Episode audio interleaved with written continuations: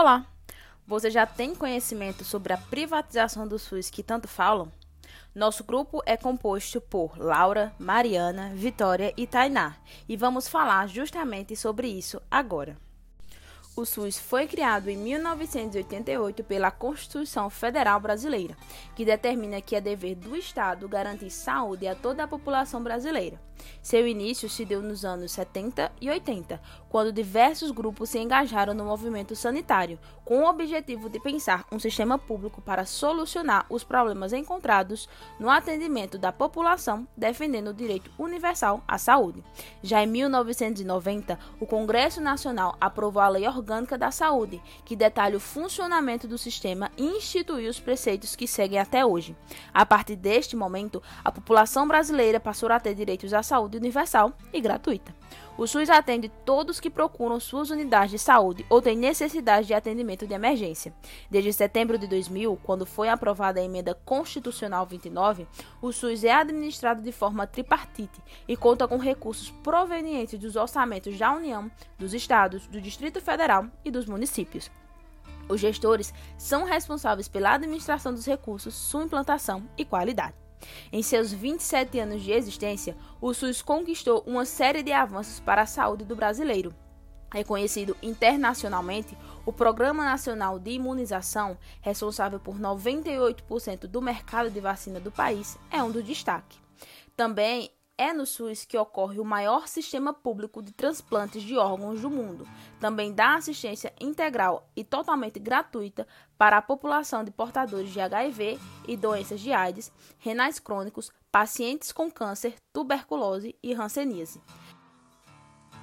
Após essa breve retrospectiva histórica do processo de criação do SUS, é necessário ressaltar que o Sistema Único de Saúde não se resume apenas à assistência médico-hospitalar. O SUS também desenvolve nas cidades e no interior, nos portos e aeroportos, outras ações importantes como a prevenção, a vacinação e o controle das doenças. Além disso, nosso sistema de saúde faz vigilância permanente nas condições sanitárias, nos ambientes, na segurança do trabalho e na higiene dos estabelecimentos e serviços regula também o registro de medicamentos, insumos e equipamentos, controla a qualidade dos alimentos e sua manipulação, normalizando assim serviços e definindo padrões para garantir uma maior proteção à saúde. E, apesar de todas essas funções, as pessoas continuam a associar o SUS à imagem de um pronto-socorro lotado. Nesse sentido, o Sistema Único de Saúde, para mais de 150 milhões de brasileiros, é a única opção de acesso aos serviços básicos de saúde. Assim, é necessário salientar que os serviços de atendimento hospitalar público contam com mais de 6.500 hospitais credenciados, sejam eles públicos, privados ou filantrópicos, e 38 mil unidades básicas de saúde.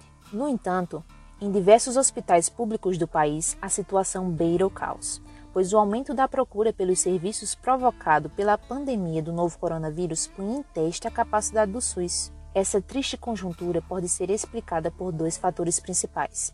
Em primeiro lugar, o financiamento. É notório que no decorrer dos últimos anos, os planejamentos orçamentários da União têm efetuado cortes drásticos nas verbas destinadas à saúde. Em segundo lugar, a falta de continuidade administrativa. Uma troca constante do comando do Ministério da Saúde gera uma série de problemas de gestão e de eficiência no SUS. Então, senhoras e senhores, diante desta realidade, o prognóstico não é otimista.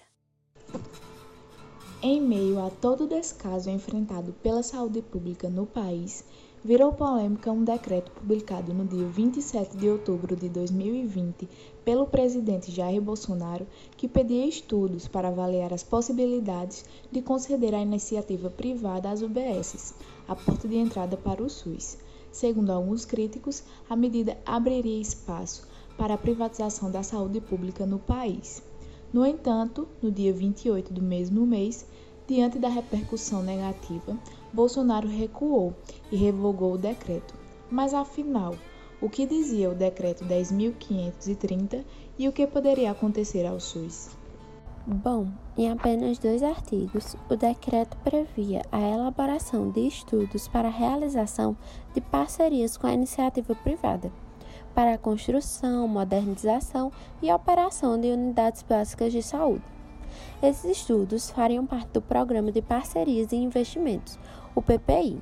o projeto de concessões e privatizações do governo. Isso pois, segundo o Ministério de Saúde, mil unidades básicas de saúde não estão em funcionamento, devido à falta de equipamentos, falta de recursos humanos e recursos de custeios insuficiente. Por isso, seria realizada essa parceria com a iniciativa privada. Mas então, como funcionaria essa parceria? Quando a capacidade operacional do SUS fosse inferior à demanda, o poder público poderia celebrar um contrato administrativo com a iniciativa privada, a qual iria atuar de maneira complementar ao SUS. Além disso, deveria ser dado preferência a entidades que compõem o terceiro setor, ou seja, aqueles que não possuem fins lucrativos. E os valores a serem pagos a essa iniciativa privada seriam tabelados pela Direção Nacional do SUS. Ademais, é válido salientar que o Ministério da Saúde foi excluído das tratativas. Quem assinava o decreto era o presidente da República e o ministro da Economia, Paulo Guedes. Para especialistas, o decreto, embora tenha meia página, poderia ser apenas o primeiro passo para privatizações ainda mais profundas no sistema público de saúde. Antes de revogar o decreto, a Secretaria-Geral da Presidência divulgou nota afirmando que, abre aspas, a medida não representa qualquer decisão prévia. O objetivo primordial do decreto é tão somente permitir que sejam realizados ou contratados estudos multidisciplinares para alimentar o governo de dados e informações sobre a atual situação das UBSs, fecha aspas, dizia a nota. O comunicado admitia, no entanto, que tais estudos buscavam dar viabilidade ou inviabilidade de aplicação concreta daquelas alternativas. Mais tarde, Bolsonaro decidiu revogar o decreto. O anúncio foi feito por ele nas redes sociais. O chefe do executivo classificou como falsa a ideia de privatização do SUS e afirmou que a simples leitura do texto em momento algum sinalizava a privatização do sistema.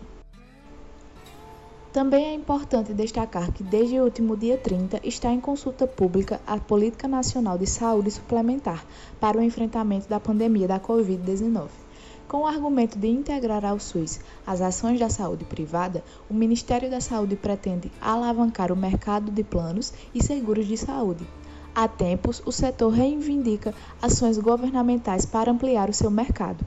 A estratégia de, abre aspas, aproveitar a pandemia para passar a boiada, aspas, em termos de desmonte do Estado, está sendo adotada pelo governo de Jair Bolsonaro também para iniciar a privatização do SUS, justamente quando deveria ser fortalecido.